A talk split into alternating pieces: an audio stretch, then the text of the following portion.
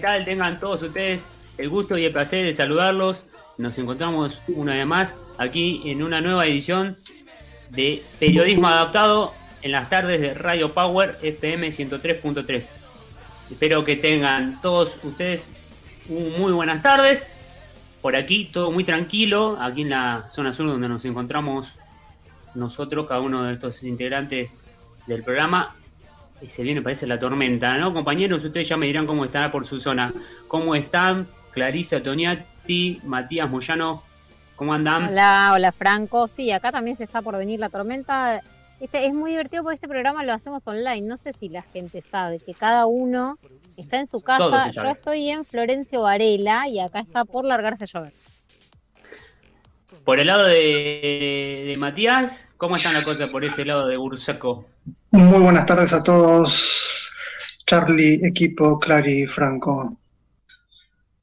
Con mucho, ahora se empezó a levantar mucho viento, está casi de noche, así que en cualquier momento se viene una tormenta un tormentón. Se vos estás del otro lado, Bursaco. Yo estoy del otro lado. O sea, no sé qué lado sería, del lado este o oeste, no sé. Eso lo tendríamos que averiguar para la próxima, me parece. De, mi lado se levantó, de mi lado se levantó muchísimo viento y este empezó a chispear. En cualquier momento se larga. Por acá no está chispeando, pero sí se puso oscuro el techo. Se está como, ¿cómo se dice?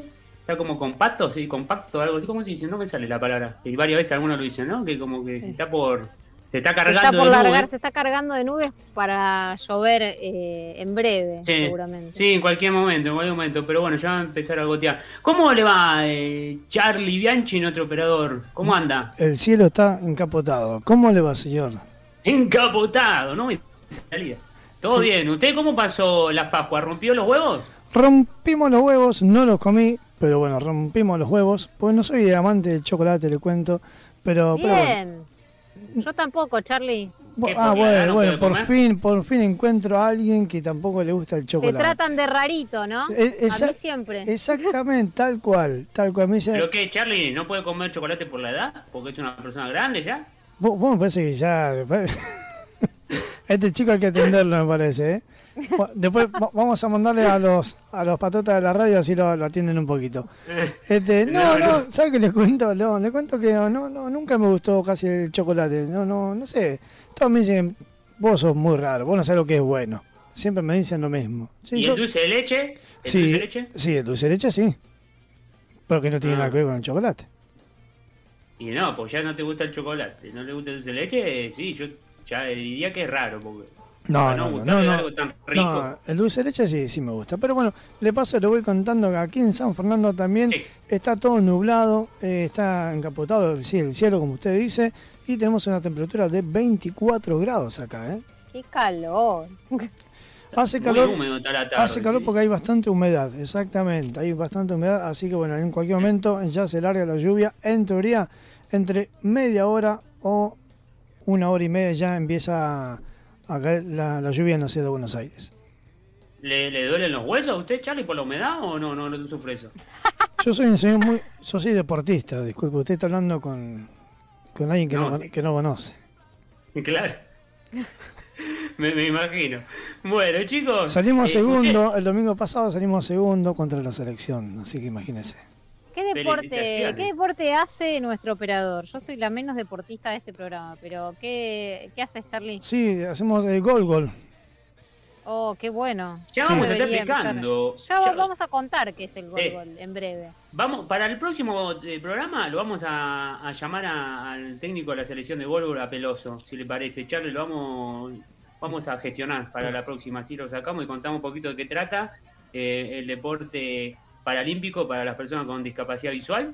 y mm, los topos, ¿no? Si no me equivoco, Así se es. llama la selección de, de, de golbol, a la selección nacional. Así, así nos cuenta tampoco un poquito eh, peloso, a ver cómo, cómo viene el año en esto, este 2021 para la selección nacional.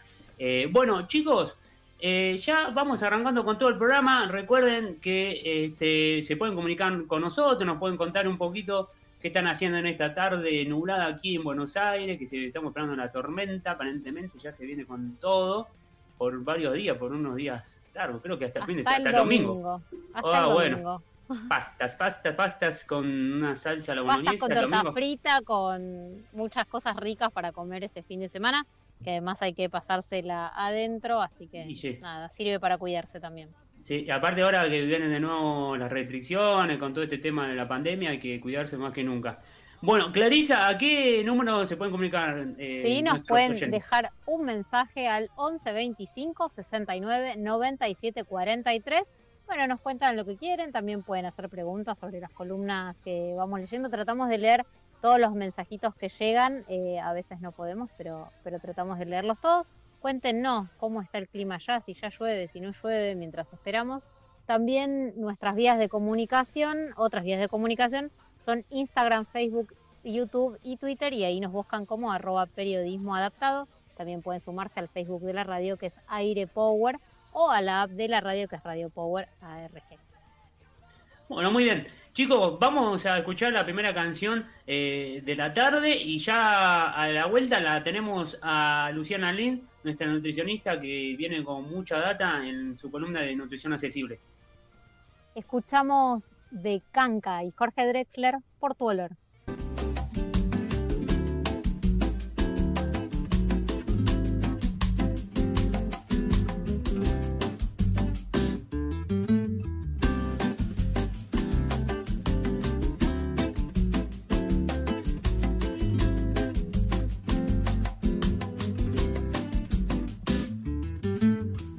Suéltate la trenza cuando quieras Venme a ver con la cara lavada. No pierdas el tiempo en las maneras. Que el rímel no hace a la mirada. Te prefiero así, sin maquillaje. Despojada de bisutería sin trampas, sin trucos y sin traje. No me interesa el mostrado del que la gente presume. Estoy contigo por tu olor, no por tu perfume. No me interesa el mostrado del que la gente presume. Estoy contigo por tu olor, no por tu perfume.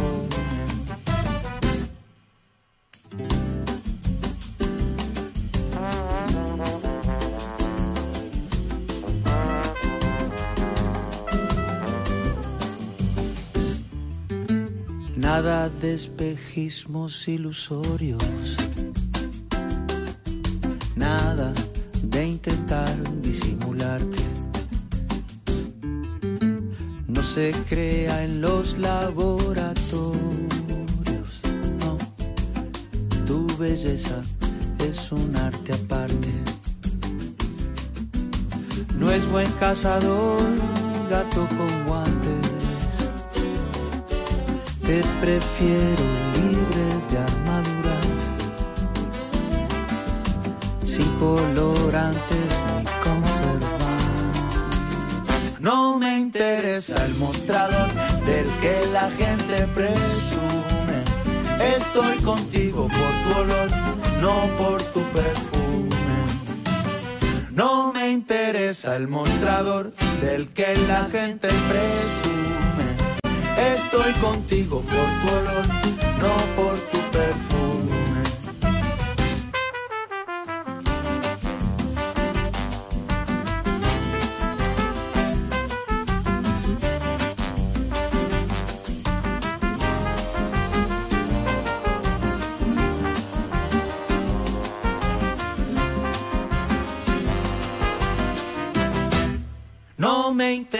el mostrador del que la gente presume. Estoy contigo. Y escuchábamos por tu olor del Canca y Jorge Drexler y este va con dedicatoria de nuestro compañero Pablo Mendoza, que hoy no se encuentra con nosotros, para su novia Sol, que cumplió los años, y también le dedicamos feliz cumpleaños a Gastón, que es el mellizo de Sol. Así que muchos besos desde, desde aquí, desde Periodismo Adaptado. Feliz cumpleaños para los hermanitos, chicos, que allí cumplieron años. Así que bueno, Pablo, esperemos que ahí nos esté escuchando, haciendo el aguante. hoy le tocó trabajar, así que bueno, por eso no está aquí presente. Así que bueno, eh, chicos, bueno, seguimos aquí en la tarde de Radio Power en este gran show que se llama Periodismo Adaptado, porque ya la tenemos conectada a nuestra nutricionista eh, Luciana Lin, quien nos va a traer un montón de data en su columna de nutrición accesible. ¿Cómo está Luciana? Buenas tardes. Hola chicos, ¿cómo andan? Todo bien, todo tranquilo. ¿Cómo está ahí por tu lado? Eh, ¿Está encapotado también el cielo? Sí, acá también está encapotadísimo.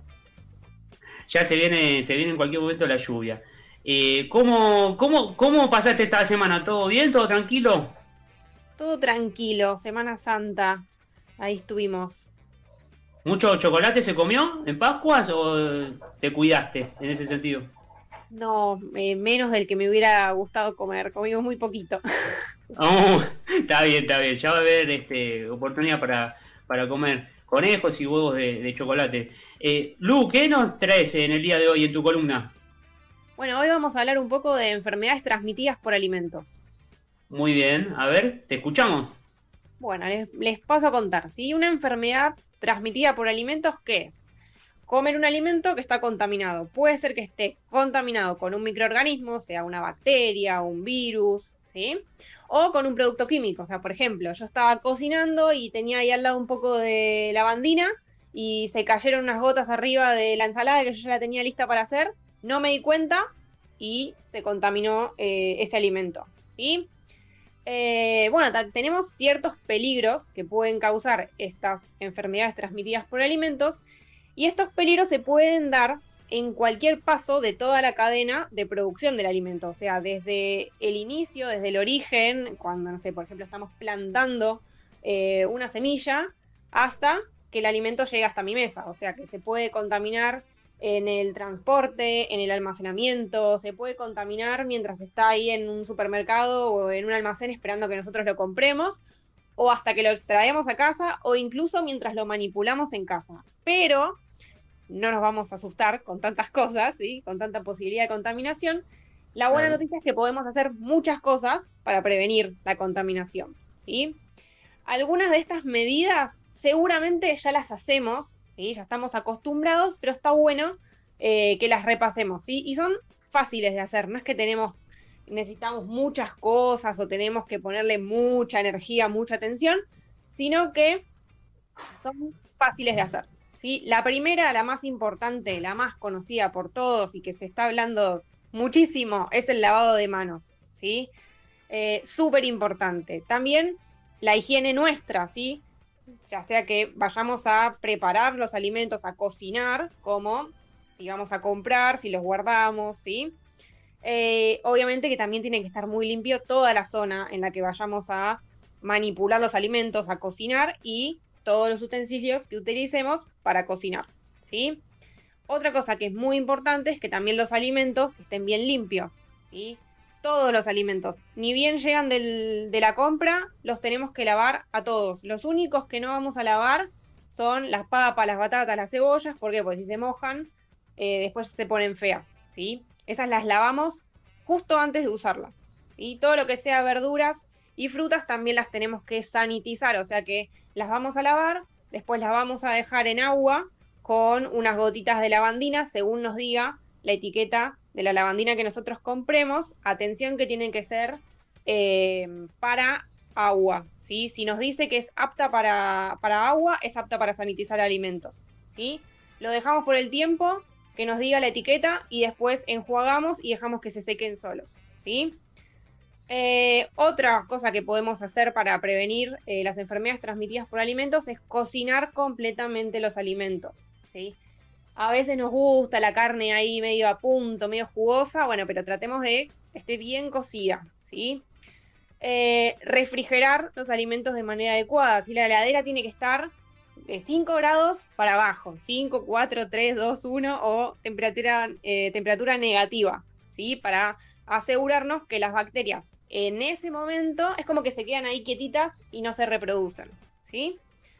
Eh, prevenir la contaminación cruzada. O sea, yo estoy cortando carne para hacer unas milanesas, ¿sí? Le estoy sacando ahí la grasa y después voy a hacer una ensalada. Bueno, no puedo usar el mismo cuchillo y la misma tabla para cortar las verduras para la ensalada. Tengo que lavar todo. Si puedo tener dos tablas, eh, una para carnes y otra para verduras y frutas, mejor. Pero si no, la lavamos bien y ya la podemos usar.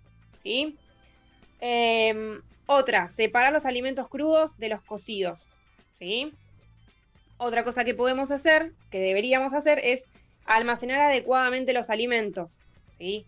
De nuevo, lo crudo por un lado, lo, em, lo cocido por otro lado, todo lo que vaya a la despensa o a la alacena, ¿sí? bien guardado, eh, si podemos en tuppers herméticos, eh, ponerle una etiqueta, si lo vamos a cambiar del envase en el que viene, poner una etiqueta de cuándo se abrió, cuándo es la fecha de vencimiento, ¿sí? Esas cosas son muy importantes. Otra cosa que no solemos hacer cuando traemos un producto nuevo, generalmente lo ponemos adelante del que ya teníamos. ¿sí? No sé, traje un paquete de fideos y ya tenía otro y bueno, puse el paquete nuevo adelante de todo. No, la, la regla es lo primero que entra es lo primero que sale. Se llama sistema PEPS. Primero entra, primero sale. Entonces, voy a mirar la fecha de vencimiento, la que se vence antes es la que me queda adelante para usarla, ¿sí? Así evitamos que se nos venzan alimentos o que después no estén en buenas condiciones para comerlo, sobre todo con lo no perecedero. Eh, otra cosa, si tenemos que congelar y descongelar, atención ahí, ¿sí? Eh, lo podemos, si nos acordamos con tiempo, lo bajamos a la heladera, lo sacamos del freezer, lo pasamos a la heladera y después ya lo tenemos, se va descongelando en la heladera, ¿sí? Si no, lo otro que podemos hacer es descongelarlo en el microondas y ni bien termina el microondas, lo ponemos a cocinar. ¿Sí? No dejemos ahí esperando porque esa es la temperatura justa donde se van a reproducir todas las bacterias que pueda llegar a tener ese alimento, ¿sí? Eh, otra es tratar de proteger las fuentes de agua, ¿sí? Eh, en muchos de nuestros lugares del, país tenemos agua potable, ¿sí? Eh, pero igual tenemos que proteger, nuestros tanques de agua tienen que estar limpios y tapados, ¿sí? ¿Por qué? Porque nosotros tomamos ese agua, nos higienizamos nosotros con ese agua y lavamos y cocinamos nuestros alimentos con ese agua. ¿sí? Así que es, otra fuente de contaminación. Bien. Eh, evitar ¿sí? las preparaciones de conservas caseras y las datas dañadas. Esta es particular para una enfermedad transmitida por alimentos que es el botulismo. ¿sí? Eh, muchas veces hacemos eh, conservas caseras o compramos conservas caseras. Ojo, porque porque no tiene la parte de la esterilización, ¿sí? no, no lo podemos someter a altas temperaturas para matar todas las bacterias que pueda tener ese alimento. ¿sí? Así que ojo con eso. Eh, y bueno, la, última es usar agua potable o agua segura. ¿Cuáles son los síntomas de las enfermedades transmitidas por alimentos para tener en cuenta? Eh, los síntomas más generales son fiebre, dolor de cabeza, vómitos y diarrea. Después algunas pueden tener algún otro síntoma más específico, pero en general todas causan estas, eh, estos síntomas. ¿sí? ¿Qué es importante? Dos cosas. Una, si tenemos estos síntomas, nos comunicamos con un médico ¿sí? y nos mantenemos hidratados. Y nos mantenemos hidratados con agua y solamente agua. ¿sí? Salvo que después el médico nos diga que nos vamos a hidratar con otra cosa. Pero agua potable o segura es lo ideal para hidratarse. ¿sí? Eh, piensen que con vómitos, con diarrea, con fiebre, estamos perdiendo mucho líquido, así que necesitamos reponer todo ese líquido. Y la otra es tratar de identificar qué es lo que estuvimos comiendo las comidas o los días anteriores, ¿sí? Porque puede ser con estos síntomas que, estemos cursando una enfermedad transmitida por alimentos, ¿sí? Entonces, si podemos llegar a detectar algo que y yo comí quizás en algún lado que no era mi casa, eh, comí esto que me pareció que me iba a caer mal o que siempre me suele caer mal. Si, podemos identificar qué es lo que nos cayó mal, por decirlo de alguna manera, eh, ayudamos también al médico que nos pueda eh, diagnosticar rápido y tratar adecuadamente. ¿sí? Y una cosa que sí es importante, y en esto sí me voy a detener, una enfermedad transmitida por alimentos súper, súper importante, que es el síndrome urémico hemolítico. ¿sí? Eh, causado por la Escherichia coli, no sé si la escucharon nombrar. Escherichia coli hay un montón de cepas, nosotros ya de por sí en, nuestro intestino tenemos una, pero esa cepa para nosotros es beneficiosa, si no nos enferma. Pero hay una que sí nos enferma y que nos puede hacer mucho daño, ¿sí? Y causar el síndrome urémico hemolítico, ¿sí? Sobre todo en los niños, hay que tener mucho, mucho cuidado, ¿sí? Eh, alimentos como huevos, eh, la carne en especial, ¿sí? Así que todas las, em, las cosas que le fui diciendo para prevenir, mm. lavar las manos, eh, cocinar bien los alimentos, y todas esas son muy importantes para prevenir el síndrome urémico hemolítico que puede llegar a tener em, consecuencias muy graves en niños, ¿sí? Y en niños menores de 5 años no se les da carne picada. Esa es como la gran premisa para, para dejarles, ¿sí? Evitamos por todos los medios darles carne picada, ¿sí?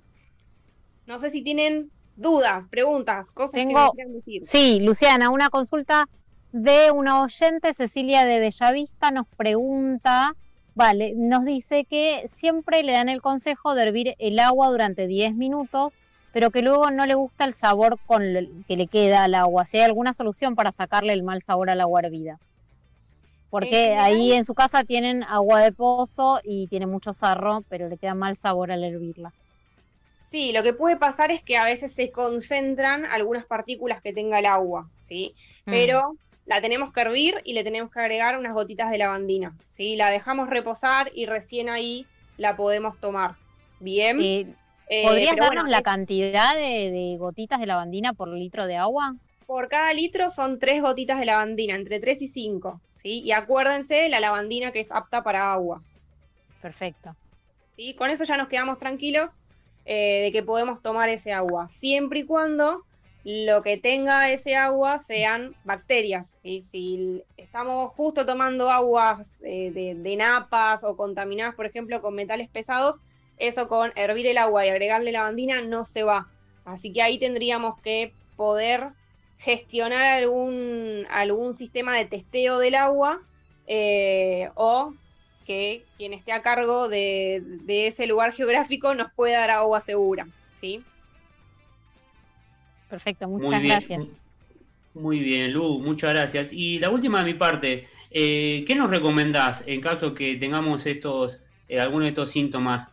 Eh, que consumamos, viste, no sé, algo casero como, o algo que se pueda este, comprar en la farmacia, como esas gotitas de, de buscapina, patargina, o viste que a veces este, te dan una pastilla de carbón.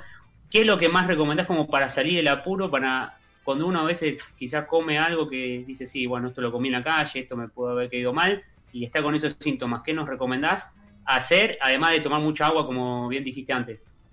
Bien, lo básico es rehidratarnos, ¿sí? Y no comer nada. Hasta que no estamos completamente hidratados, no empezamos a comer nada sólido, digamos, ¿sí?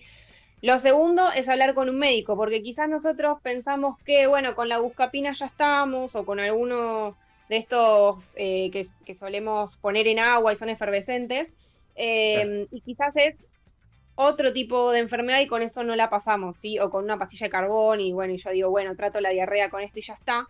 Eh, pero siempre está bueno consultar con el médico. Después el médico nos dirá, bueno, no, listo, es esto, toma esto, comprate, ¿sí? Eh, o nos recetará algo.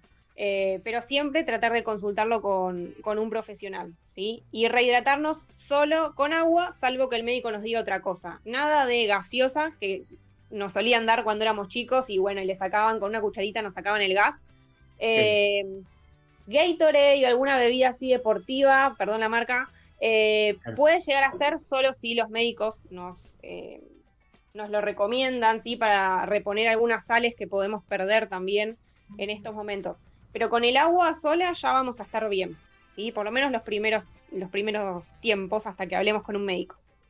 Y con respecto a los alimentos, eh, por ejemplo, no, no está mal, ¿no? Quizás si uno anda con un poquito de diarrea o un poquito de malestar, comer un poquito de membrillo o queso o, a la vez quizás comer quizás una polenta o, arroz, eh, eh, esos alimentos mm. favorecen para sentirse mejor o, al contrario perjudican si uno está con, con, esos síntomas?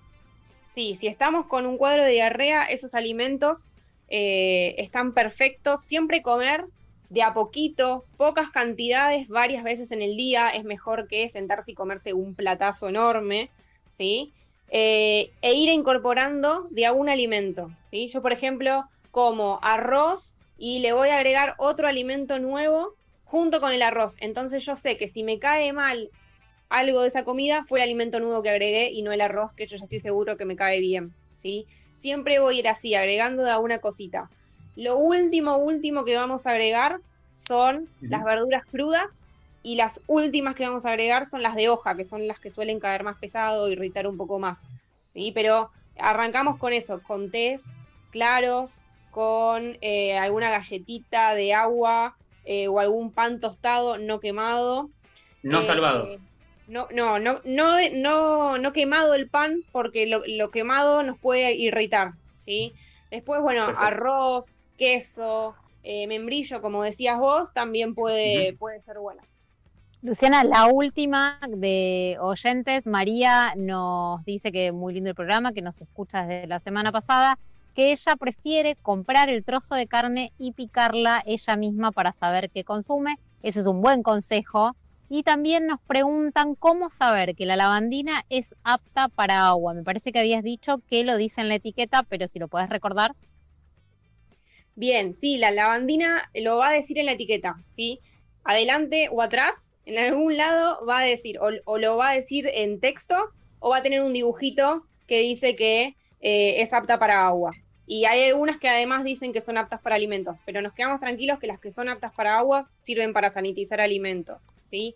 Y con respecto a lo que nos decía la oyente de, picarlo en casa, eh, Sí, pero también es complicado porque a veces si tenemos nosotros la picadora en casa es una máquina difícil de desarmar para limpiarla de manera adecuada. ¿sí? Así que lo ideal es cortar a eh, cuchillo. cocinar la pieza entera y hacerla tipo cortada a cuchillo. ¿sí? Si le vamos a hacer una, eh, una empanada o un pastel de papa, por ejemplo, eh, que no sea carne picada. ¿sí? La cocinamos, la cortamos chiquitita y recién ahí se la damos. Perfecto. Muy bien. Bueno, Luciana Lin, nuestra nutricionista, en el día de hoy aquí en Periodismo Adaptado haciendo su columna de nutrición accesible. Luciana, este, nuestros oyentes, recordémosles que te pueden buscar en todas las redes sociales como Nutrición Accesible, ¿es así? Sí, perfecto. Instagram, Facebook y Twitter. Perfecto. Luciana, te agradecemos mucho, te mandamos un beso grande, eh, estamos muy contentos de tenerte aquí en, con nosotros y por traernos cada jueves toda esta información que realmente es muy, muy, muy importante. Te mandamos un abrazo grande, un beso y nos vamos a encontrar dentro de dos jueves. Dale. Dale. Chao chicos, nos vemos. Chao. Buena semana. Eh, nosotros seguimos aquí en Periodismo Adaptado. Eh, vamos a escuchar eh, la segunda canción en la tarde de aquí de, Periodismo Adaptado. Y a la vuelta, a la vuelta vamos a escuchar que quedó pendiente la semana pasada un adelanto un fragmento, ¿sí? Para que escuchen nuestros oyentes a la entrevista que le realizamos al deportista paralímpico Nicolás Lima, quien se clasificó a los próximos Juegos de Beijing 2022. Así que a la vuelta venimos con eso. Vamos a escuchar eh, un poquito de música, dale. Ya no más de la conga.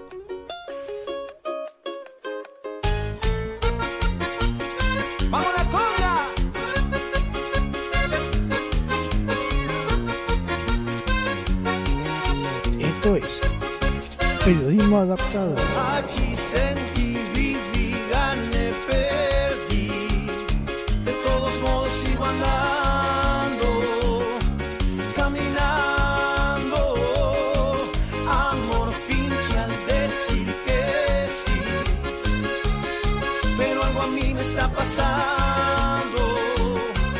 está gritando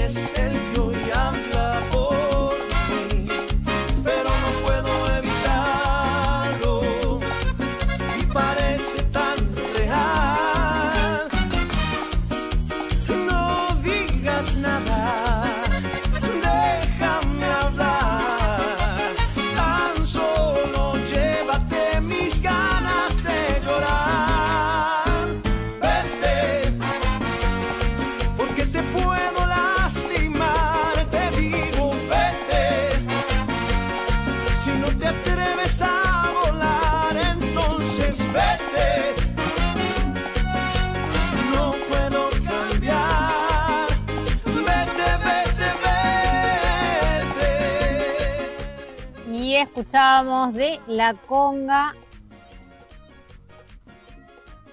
una hermosa canción.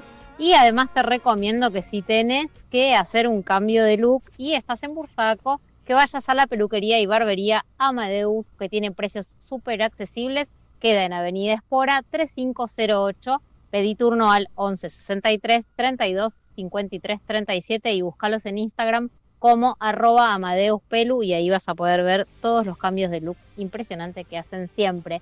Y también si necesitas productos de limpieza para limpieza de tu hogar o de tu ropa, elegí Baikal Química que tienen calidad y buen precio y además te lo llevan a tu casa. Consulta por productos y zonas de envío en www.baikalquimica.com.ar. Muy bien, muchas gracias a nuestros auspiciantes. Bueno, chicos, la semana pasada había quedado una eh, entrevista que le realizamos para nuestro canal de YouTube al deportista paralímpico Nicolás Lima, el fueguino de 21 años, quien se clasificó, fue el primer argentino en clasificarse a los Juegos Paralímpicos de Invierno de Beijing 2022. ¿sí? Consiguió su plaza eh, para Tokio en el Mundial de Esquí de Fondo Adaptado disputado en Eslovenia hace ya casi un mes. Así que bueno, los invitamos a que vayan a nuestro canal de YouTube, se suscriban y ahí pueden eh, mirar la, entrevista completa. Pero aquí te traemos un adelanto para que conozcas un poquito la historia del deportista. La escuchamos. Eh, ¿Cuáles son tus sensaciones, no? Ahora que pasaron ya unos días con la mente fría, eh, ¿qué, qué, qué es lo que, lo que pensás, lo que sentís tras eh, haber ya eh, conseguido tu eh, clasificación y, el pasaje, ¿no? Para, para los próximos Juegos eh, Paralímpicos de Invierno de Beijing 2022 y bueno, en tu disciplina, la de de fondo adaptado. Y eh, mi sensación es, eh, bueno, de una felicidad enorme porque eh, fue mi primer torneo internacional y haber conseguido la clasificación en mi primer torneo internacional era algo que, que si bien lo íbamos a buscar, era algo muy, muy difícil de lograr, ya que, eh, bueno, hace dos años hago el deporte, eh, eh, teníamos un par de esquís, lo que es mucho menos de lo que es normal. Eh, y estábamos así medios, eh, medios eh, como adaptados con alambre, pero, pero bastante bien, por suerte se pudo clasificar. Costó un poco porque tuvimos que llegar a la última instancia, que era la última carrera para, poder lograrlo y, y por suerte se pudo. ¿Hace, ¿Hace cuánto venís entrenando, eh, digamos, eh, de manera en el alto rendimiento en el esquí adaptado? Y hace aproximadamente un año y medio eh, arranqué a entrenar eh, un turno, lo que vendría a ser un turno hace dos años y hace un año y medio, bueno, nos, pusimos a, hablar con mi entrenadora que, bueno, necesitamos eh, encontrar un, eh, un mejor entrenamiento, entonces empezó a hacer eh, doble entrenamiento, eh, temporada, se viajó a Brasil para hacer un poco de lo que es roller, que es la modalidad de esquí de fondo, pero vendría a ser en verano, Mm. y siempre buscando ya la mejor forma para estas carreras, que, que por la pandemia se fueron corriendo. Eh, primero fue el Mundial de, Noruega que se corrió el año que viene, eh, después, bueno, un montón de otras fechas de Copa del Mundo que se cancelaron, y bueno, quedó esta Eslovenia o la de Bocati en Finlandia, que, bueno, que por cuestión de, presupuesto era, era impensado y casi imposible llegar porque, bueno, el precio de los test de PCR de eh, COVID se iban, eh, estaban muy caros y, y, bueno, eso imposibilitaba la, la posibilidad de viajar, ¿no? Y bueno, y el, el, lo fue Eslovenia y sacamos los pasajes 15 días antes y viajamos medio así a los apurones, pero se pudo viajar y bueno, suerte se pudo clasificar. Contame un poquito cómo fue la previa al viaje de Eslovenia, eh, cómo fue toda esa preparación, ¿no? Porque eh, así como una movida para conseguir fondos, ¿no? Eh, yo a corregir, tu hermana Agustina hizo un hilo de Twitter que tuvo mucha repercusión, ¿no? Contando tu historia y bueno, para, para que te ayuden, ¿no? De forma económica para, para poder este, poderte pagar los pasajes, ¿no? Y obviamente poder estar allá representando en Eslovenia a nuestro país. Sí, la verdad que fue muy difícil porque, como, como te digo, como iban suspendiendo todos los torneos, no podíamos arrancar nunca los trámites eh, para conseguir subsidios o ayuda de, nación o de la provincia para poder bancar los viajes. Lo que se hizo, bueno, fue eh, recurrir a lo privado y eh, la mayoría de lo, del viaje lo, por parte lo, lo pagó mi, mi, padre y por parte de mi María, que entrenadora, lo pagó ella. Lo que sí, recibimos varias ayudas de, bueno, de, de como decir, de, este, de esta movida que hizo mi hermana a través de Twitter, se consiguió bastante como para pagar, no sé, eh, parte de la estadía o, el auto con el que nos movilizábamos allá. Y ahora estamos eh, esperando, en estos días, bueno, eh, ya se confirmó el, la, ayuda de Nación, así que estamos esperando eso para, para por lo menos poder pagar parte que todavía no, pagamos del viaje, que se fue sacando con tarjeta de crédito, básicamente. Así que bueno, fueron muchas cosas que, que se fueron porque yo llegué allá con, la presión eh, personal de, de, clasificar, porque eran los ahorros de mi padre, era, era la ayuda de gente que, que, por ahí no, que no conocía y bueno, sentía un poco de presión en ese sentido. Pero por suerte, bueno, eh, fue, fue un camino largo y, se llegó al objetivo. Claro. Actualmente no contás con ninguna beca del ENAR ni de la Secretaría de Deporte de la Nación ni de tu provincia. El, claro, el problema era que eh, como no había tenido torneos internacionales no, no calificaba para la beca. Ahora en este momento estamos eh, haciendo los trámites para conseguirla, porque yo estaba como eh, estaba como joven promesa, que, hace bastante poco cobró esa beca, que no, es, no fue suficiente y nunca va a serlo para, para cubrir un gasto Europa, un viaje a Europa que, que es todo en euros y y bueno, ahora ya con esta clasificación ya se más abre esa ventana de bueno de tener el apoyo de, de que es algo muy importante para mí, que también íbamos a buscar un poco eso para poder eh, para poder eh, solventar los gastos de próximos viajes, de, temporadas allá y lo que se venía.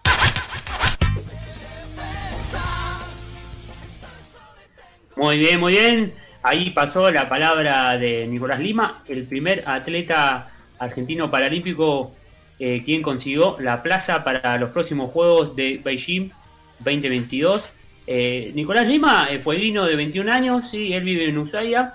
en 2017, hasta el 2017, perdón, venía haciendo natación, ¿sí? natación adaptada, y por unas cuestiones de que él consideraba de que estaba mal su clasificación funcional, decidió pasarse a este deporte adaptado también como es el esquí de fondo y bueno, probó suerte, le gustó y en su primer torneo internacional allí en Europa eh, pudo conseguir eh, su, su, plaza para estar allí representándonos a, todo el país, a toda la Argentina en los próximos Juegos Paralímpicos de Invierno en Beijing 2022.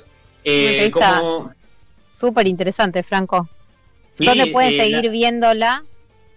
Pueden completar, pueden seguir viendo la, la entrevista completa en nuestro canal de YouTube, sí, como siempre les decimos, se llama Periodismo Adaptado, lo invitamos a que se suscriban, eh, activen la campanita para que les lleguen todas las notificaciones y bueno, ahí sigan eh, todas las eh, novedades del canal. chicos, bueno, ahora sí, ya la tenemos a Luz Ríos, quien nos trae data en su columna de literatura. ¿Cómo estás, Luz? Buenas tardes. Hola, buenas tardes, qué bueno escucharlos. Igualmente, ¿cómo, ¿cómo pasaste esta semana? ¿Todo bien las Pascuas? Bien, bien, todo bien. Coincido con los demás, también estuve rompiendo los huevos. De chocolate hubo poquito, pero bueno, se trata de romper estos días. Claro, es así, hay que aprovechar, hay que aprovechar. Bueno, Luz, eh, contanos, ¿qué nos traes en el día de hoy? Bueno, lo prometido es deuda, les iba a hablar de Mary Wollstonecraft, que leyendo un poquito más, estamos en el mes del aniversario de su nacimiento, así que también la recordamos por este motivo. Pero primero, para introducir un poco, vale recordar a Mary Shelley.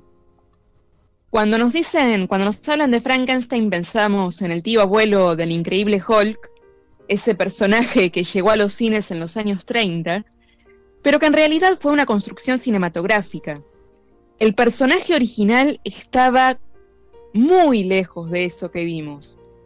Era un ser que no tenía tornillos por la cara. En realidad, fue un ser hecho de partes por el doctor Frankenstein, una criatura que no llegó a tener nombre. fue una novela del siglo XIX y muchos se sorprendieron al descubrir que había sido escrita por una mujer, Mary Shelley. De hecho, se publicó con un seudónimo y ella misma, prologando la segunda edición cuando ya asumía que era la autora, reflexionaba y se preguntaba cómo una joven muchacha pudo imaginar una idea tan espantosa, porque ella lo escribió siendo una adolescente prácticamente.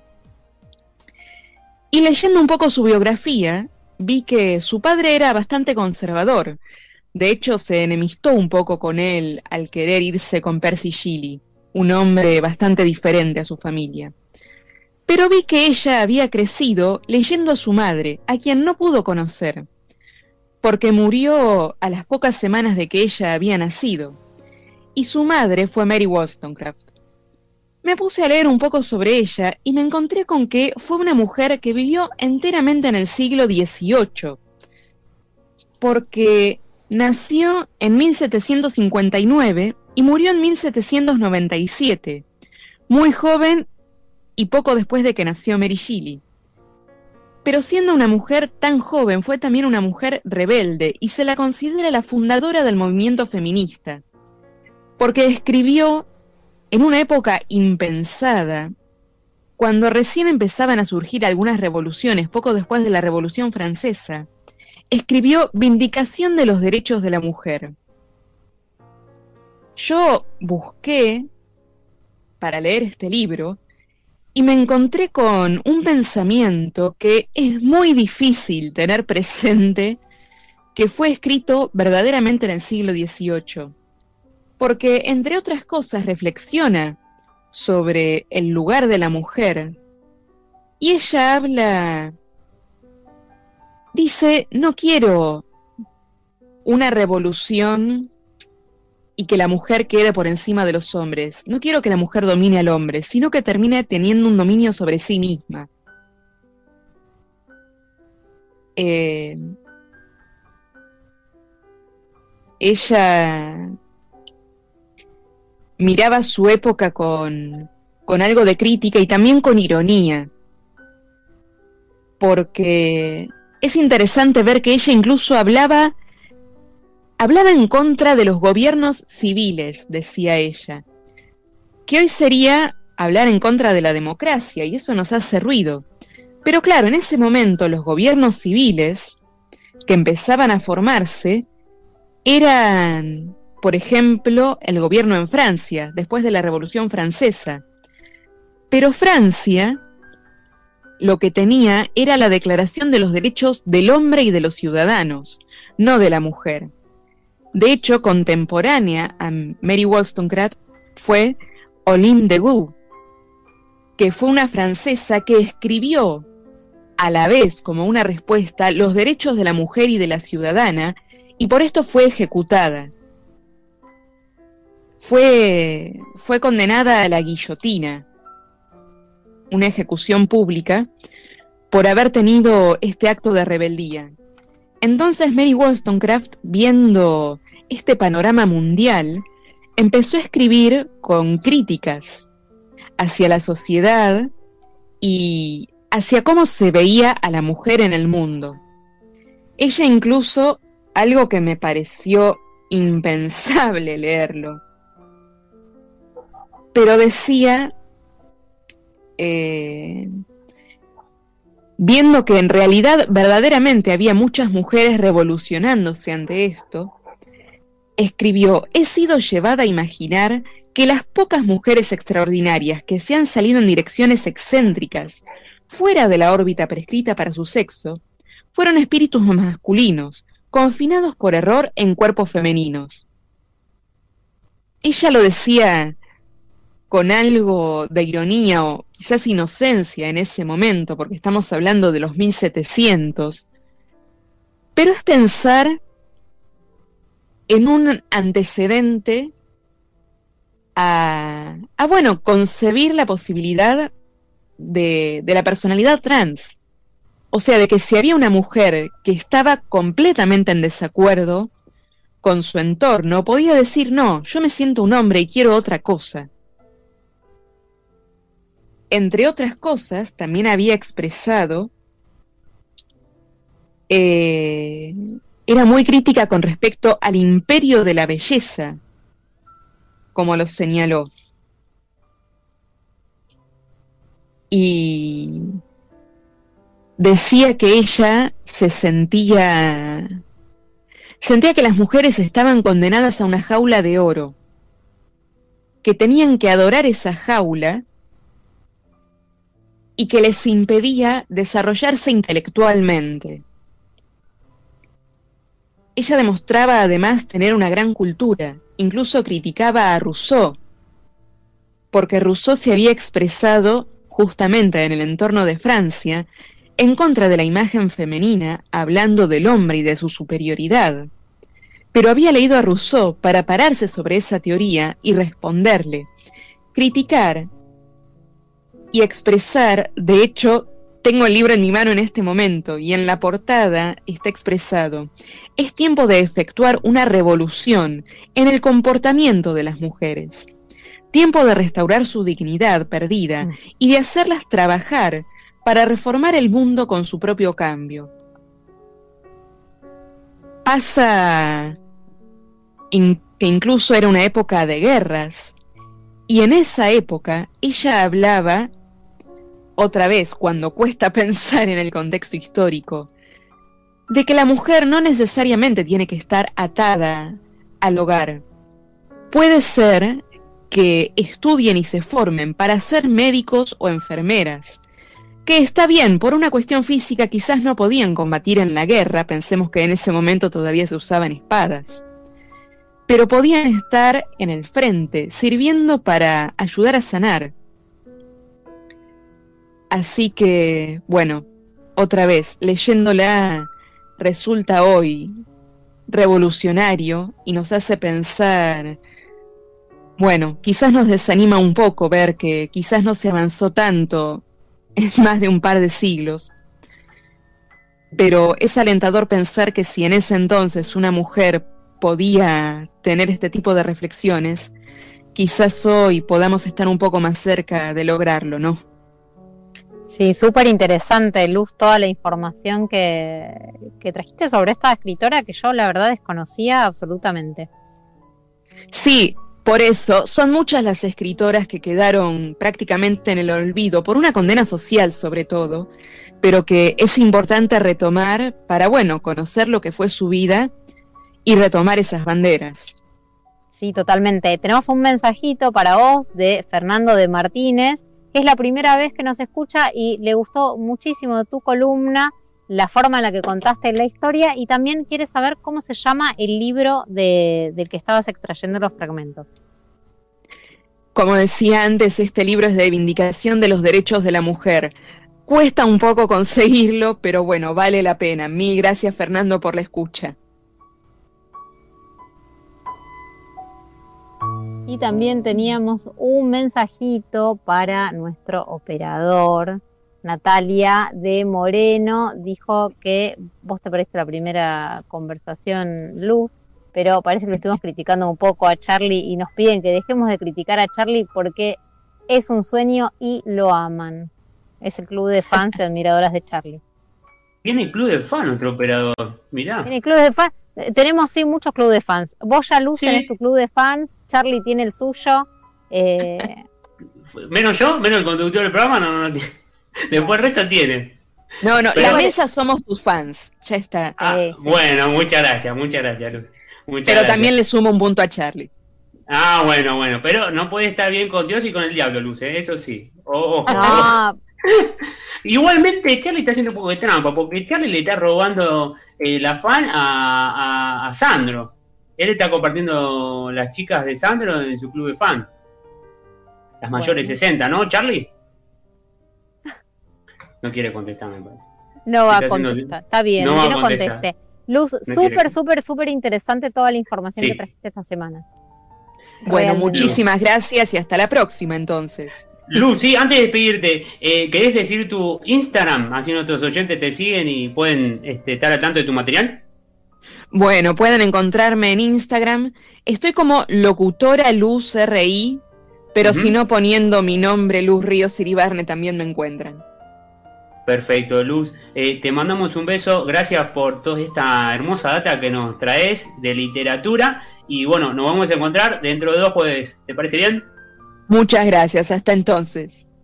Que esté muy bien. Nosotros seguimos aquí en la tarde de Periodismo Adaptado en FM 103.3 Radio Power. Vamos a una pausa. Y Matías, damos, dame una línea de un adelanto de lo, de lo que vas a hablar después a la vuelta de la pausa. Les vengo a traer la historia de un músico con discapacidad que en su adolescencia y ya entrando casi a la adultez, eh, tuvo, empezó a tener inconvenientes para tocar su instrumento y hasta el día de hoy, ya grande, eh, sigue luchando con esa discapacidad. Muy bien. Bueno, vamos a la pausa y ya a la vuelta lo tenemos a Mati con esto, con esta gran, gran columna que nos traen el día de hoy. Hay muchos que se contagian por estar en la primera línea de fuego en el sistema sanitario, otros porque son parte de actividades esenciales y muchos se contagian simplemente de torpes que son. Por ejemplo, juntándose para un asado, una mateada o una reunión en casa. Si te invitan a una reunión, pensá que puede caer otro invitado que nadie ve y sabes de quién te estoy hablando. Y sabes No hagamos reuniones en casas. Así las podemos hacer cuando todo esto mejore. Seguí cuidándote. Seguí cuidándote.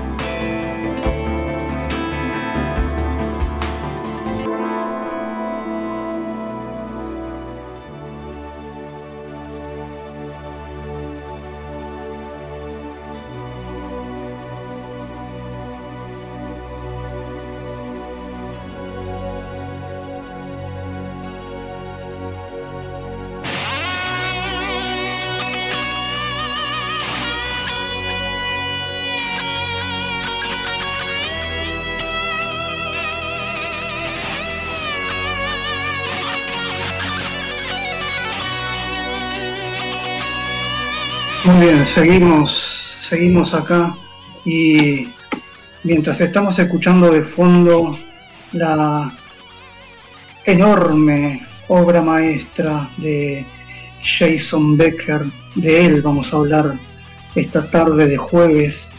Estamos escuchando Altitude del año 1988. ¿Sí? Un guitarrista eximio, un guitarrista nacido el 22 de julio de 1969 en California, Estados Unidos. ¿Y por qué hablamos de él hoy? Bueno, precisamente porque, eh, como sabrán siempre, eh, estas columnas se tratan de un poco de discapacidad, los músicos, los artistas y, y demás que sufren, sufrieron eh, discapacidades había y por haber a lo largo de su vida. Y Jason Becker, lamentablemente, hoy en día, a sus 51 años, todavía sigue vivo, sufre de ELA, ¿sí? esta enfermedad absolutamente atroz que eh, la padecen muchísimas personas y es la esclerosis lateral amiotrófica. Pero vamos a ver un poquito de, historia de, este músico, de este norteamericano eximio, que hoy en día está postrado eh, en su casa, que la familia de él tiene, bueno, tiene la posibilidad de, tener en su propia casa una clínica absolutamente eh, ambientada para, para Jason Becker. Jason Becker eh, se influenció por seis grandes artistas en todo el mundo a lo largo de la historia musical. Eddie Van Halen, Ingvar Malmsteen, el sueco, Jess Beck, Brian May, y si nos vamos varios siglos hacia atrás, podemos encontrarlos a Johann Sebastian Bach, el barroco, y también Niccolo Paganini. Este muchachito a la edad de 6 años, Jason Becker ya empezaba a tocar sus primeras eh, notas en una guitarra. ¿Por qué? Porque su padre y su tío ya eran guitarristas desde hace muchísimo tiempo. A los seis años ya tocaba solo sus primeras notas. Ya empezaban a ver su padre y su tío que tenía eh, tintes para ser grande como tal. A los 16 años, casi 16 años, conoció a un otro eximio guitarrista con el correr del tiempo en la historia musical llamado Marty Friedman y formó Cacophony. Cacophony eh, en lo que es eh, la música es un, género bastante, bastante eh, conocido para los que nos dedicamos a la música, que tiene un método de polifonía, de, notas muy complejo, un estudio bastante complejo, y por eso Jason Becker y Marty Freeman son digamos, los grandes maestros de, la polifonía musical y de la cacofonía, de, ahí su nombre, ¿no? Eh, con esta banda, desde los 16 años a los 18, grabó dos discos en Estados Unidos, en su país. Y para sorpresa de muchos, para sorpresa de todos diría yo, eh, se disolvió la banda como tal, este dúo de Marty Freeman y Jason Becker, porque Marty Freeman después pasó a formar una banda absolutamente genial y que hoy es conocida en todo el mundo y quien no conoce también a, a Megadeth, ¿no? Pero grabó tan solo dos discos y en 1988 se lanzó como solista, grabando su primera obra majestuosa hasta el día de hoy, Perpetual Born o llama perpetua. ¿Por qué llama perpetua? Porque hoy, en pleno 2021, Jason Becker es considerado como el guitarrista más influenciante de toda la historia musical en el mundo entero. Pero empecemos a, hablar sobre esta enfermedad tan, tan triste que, padece hasta el día de hoy. En 1990, a los 20 años, eh, reemplazó a otra bestia, Steve Bay, se llamaba esta bestia, formaba, que en ese momento formaba parte de Westneck. En 1991 fue reconocido a esta corta edad Jason Becker ya como el guitarrista más brillante de la historia musical en su edad, en su rango de edad. Ese mismo año, a los casi 21 años, porque todavía no había cumplido, tuvo que interrumpir con su banda, David Lee eh, había formado también eh, música, había hecho música con otros, con otros reconocidos de esa época. Tuvo que interrumpir toda una gira mundial debido a que empezó a tener dolores en todo su cuerpo. Entonces, junto con su familia, junto con sus padres, fue a un hospital a empezar a hacerse estudios y lamentablemente le diagnosticaron después de una batería enorme de estudios eh, ELA, esclerosis lateral amiotrófica. Años después de más o menos 4 o 5 años, empezó a tocar la empezó a, eh, pasó de tocar la guitarra para, para adaptar todas esas melodías al piano. Lamentablemente, para su problema, eh, tuvo que empezar a eh, componer sus siguientes discos porque a lo largo de la historia sacó, a pesar de su problema, más de 20 discos, colaboraciones y demás con el correr del tiempo empezó a faltarle eh, la respiración, con el correr del tiempo empezó a faltarle eh, un poco lo que es la vista. En 1996 sacó uno de los discos más memoriosos de la historia de Jason Becker, ya con un método, con un programa, con un software especial, porque ya no se podía mover, ya no podía hablar, ya no podía ni siquiera eh, comunicarse habitualmente con su familia. Lamentablemente tenemos que decir, eh, en estos días, el 3 de abril precisamente hace cuatro días, volvió a quedar internado, ya entubado y ya con todos los aparatos con toda la medicina que esto conlleva, porque ya el ELA, la esclerosis lateral amiotrófico, lo está llevando ¿sí? a casi 52 años.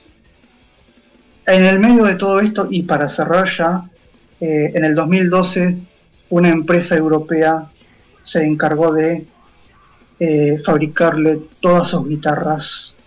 En el 2015 lo mismo. Y hoy por hoy se convirtió en vida en el Johann Sebastian Bach de nuestra época, porque todos, no hay quien no quiera participar, no hay quien no quiera homenajearlo en vida, no hay quien no quiera tocar su música en sus giras. Así que bueno, en resumen, Ella, esto es lo, lo que tiene Jason Becker, que da para mucho más, pero bueno, esto es todo, muchachos, muchachas, espero que les haya gustado. Y pueden encontrarme también en Facebook, en YouTube y en TikTok como Coaching Educativamente, en Spotify como fmplay.com Mejora tu vida y también en otra página de Facebook que es este eh, Educación Parlamento. Nada más, muchas gracias.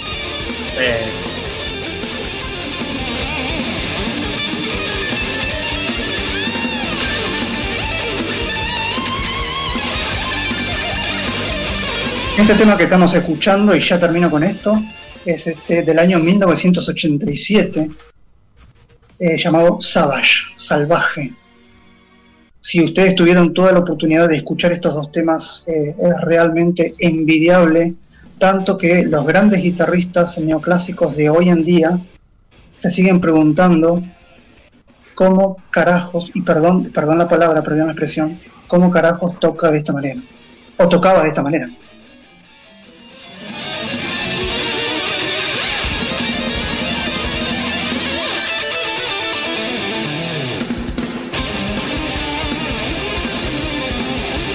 Muy bien, muy bien, muy bien, muy bien.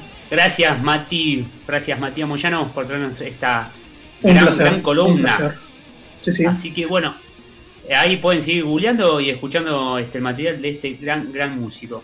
Eh, gente, ahora ya vamos a vamos a hablar eh, ya enseguida con, con un artista que tenemos invitado el día de hoy para, para cerrar el gran programa eh, que tenemos, como siempre con un acústico en vivo. Eh, Juan Gorrión, así que ya, ya, ya enseguida, quédate ahí, no te vayas, eh, que ya lo vamos a tener enseguida. Pero antes, Clarisa, dame dos noticias cortitas, a ver qué tienes para contarnos. Dos pequeñas noticias, eh, bueno, no pequeñas, pero sí breves. Crecen fuertemente los reclamos en todo el país de las personas con discapacidad para ser incorporadas con urgencia al plan de vacunación contra COVID-19. Hace un par de días, Alex Goldman, el vocero del Consejo Argentino para la Inclusión de Personas con Discapacidad, se refirió a la problemática diciendo que las personas con discapacidad no han sido incluidas en el cronograma de vacunación, pese a ser de riesgo, ya que tienen tres veces más de prevalencia de muerte. Así que acompañamos también este reclamo y pedimos que se incorporen lo antes posible a las personas con discapacidad en la lista de, de personas urgentes para ser vacunadas. Y además, ayer 7 de abril se celebró el Día Mundial de la Salud y vaya si tiene importancia este año y la Organización Mundial de la Salud lanzó su lema que es construir un mundo más justo y saludable. Hace también un llamado a tomar conciencia de la desigualdad económica y del acceso a la salud que la pandemia de COVID-19 dejó completamente a la vista. Desde Periodismo Adaptado también queremos sumarnos a este pedido de que seamos un poquito más justos en, y que además tengamos eh, más conciencia sobre el cuidado, no solo de uno mismo, sino también para con los otros, porque en esta segunda ola es mejor cuidarnos entre todos, respetar las medidas de prevención, el uso de barbijo, la distancia social, el lavado de manos, como siempre decimos, y también respetar las nuevas disposiciones para frenar los contagios que se dijeron eh, ayer nomás por el presidente Alberto Fernández. Muy bien, gracias Clarisa. Bueno, ahora sí, ya estamos conectados con el artista invitado del día de hoy, de la fecha, para cerrar este gran show de las tardes de FM 103.3 Radio Power. Se trata de Juan Gorrión. Él es artista, saxofonista, cantautor. A ver si me puede escuchar. ¿Cómo está Juan? Buenas tardes. A ver si nos puede escuchar Juan.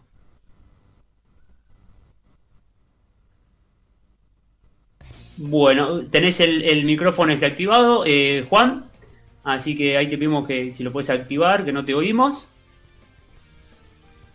Bueno, mientras que Juan ahí está eh, intentando solucionar su, su problema eh, de conexión, ahí tiene que activar el, mic.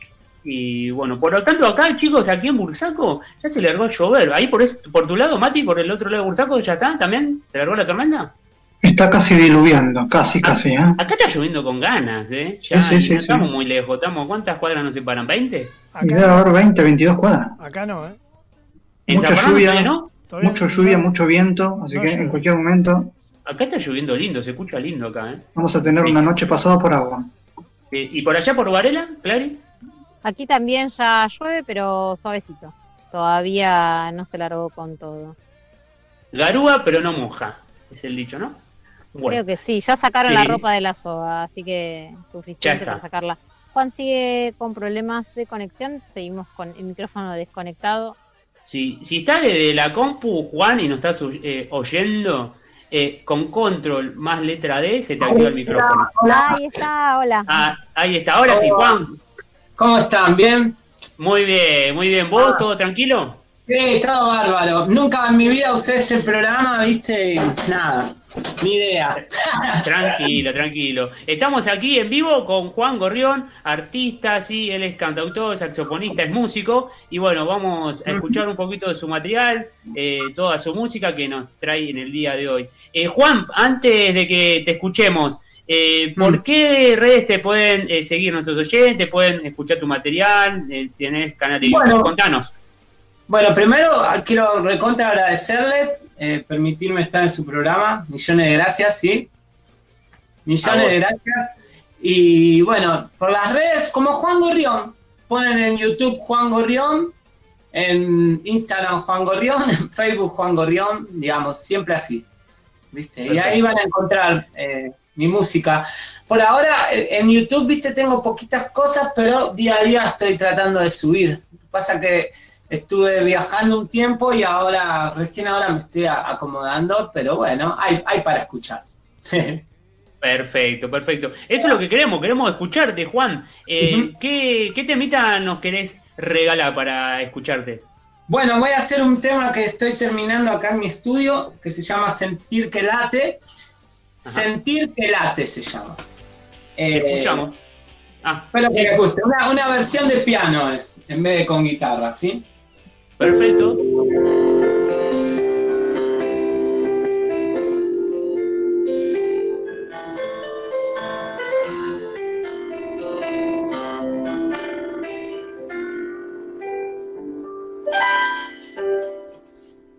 Es como el sol que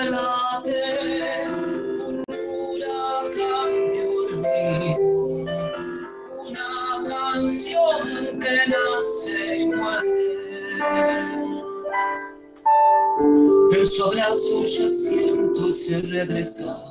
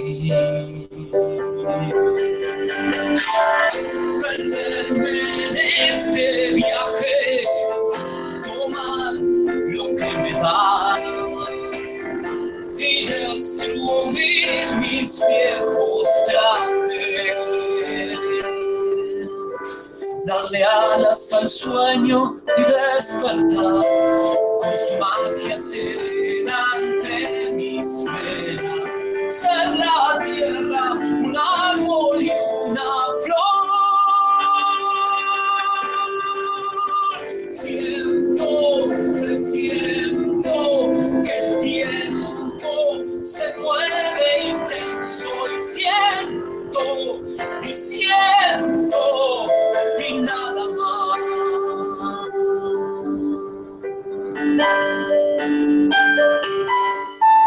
Tal vez sea así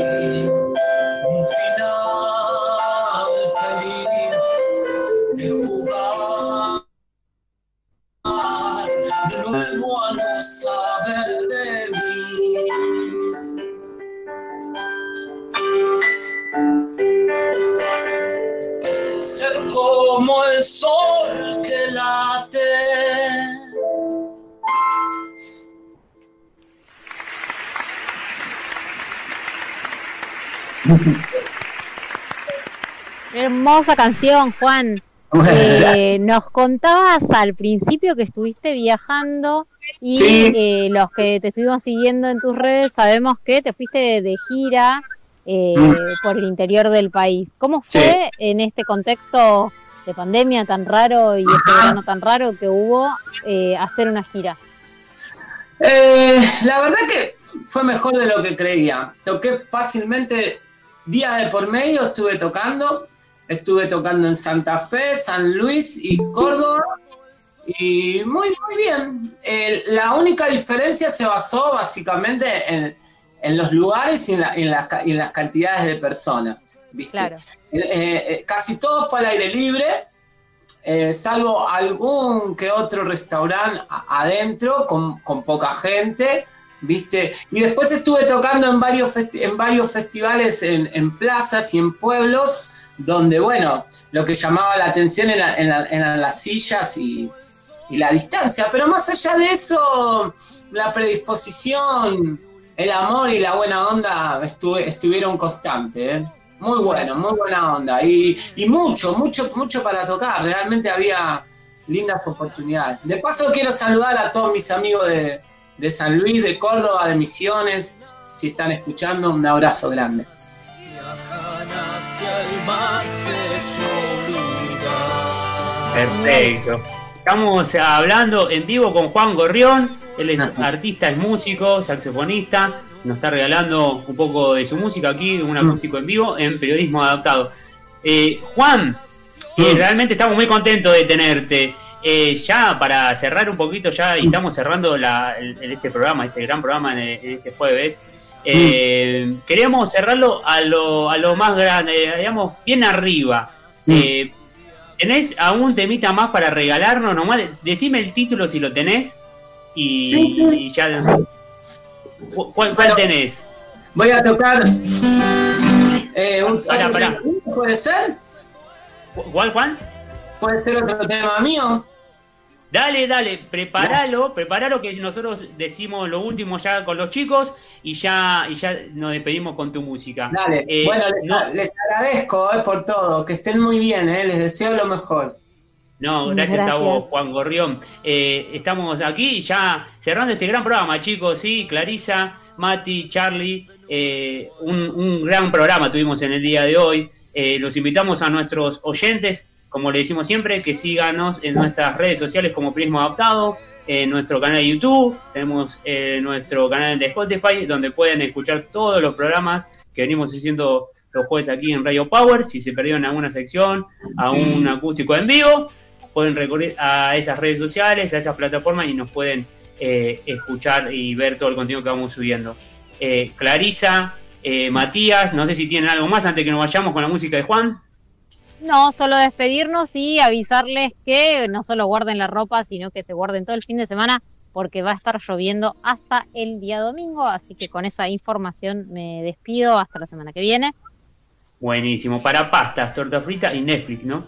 Matías, Matías, qué, placer, ¿eh? qué gusto, pasó un otro gran programa. Así es, Fran, así es, un jueves más, un programa más, con mucha información de calidad, como todos los jueves, como solamente periodismo adaptado sabemos hacer. Muy bien, es así, claro que sí. Bueno, chicos, nosotros nos vamos a encontrar el próximo jueves a las 18 horas, como siempre aquí en Radio Power FM 103.3 y nos despedimos escuchándolo a él, a nuestro artista invitado del día de hoy, se trata de Juan Gorrión. Juan, te escuchamos, te agradecemos mucho y te mandamos un abrazo. Siete. abrazos. ustedes gracias, que disfruten de la lluvia. Como bichito de monte. Dice así.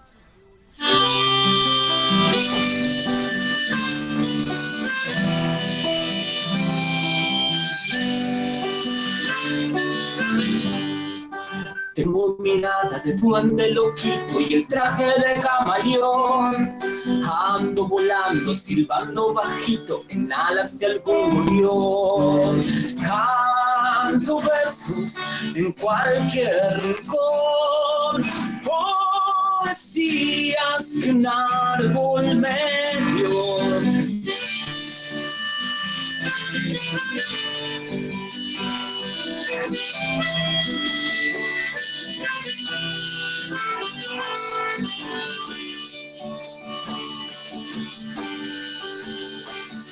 Bajo la lluvia remo en un barquito que el río me regaló. Paso las olas y ríe y llora vistiendo lo que hoy es hoy. Junto cuentos, semillas de amor, melodías de algún prado en flor. Y siempre enciendo la llama de andar por andar, viviendo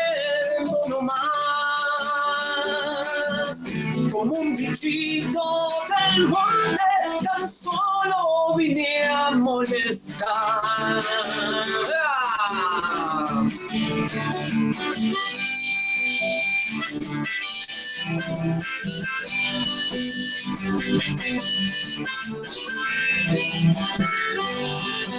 Con retazos de imaginación, siento el viento que sopla y me voy. Tengo la llave para el patiecito del otro lado del sol.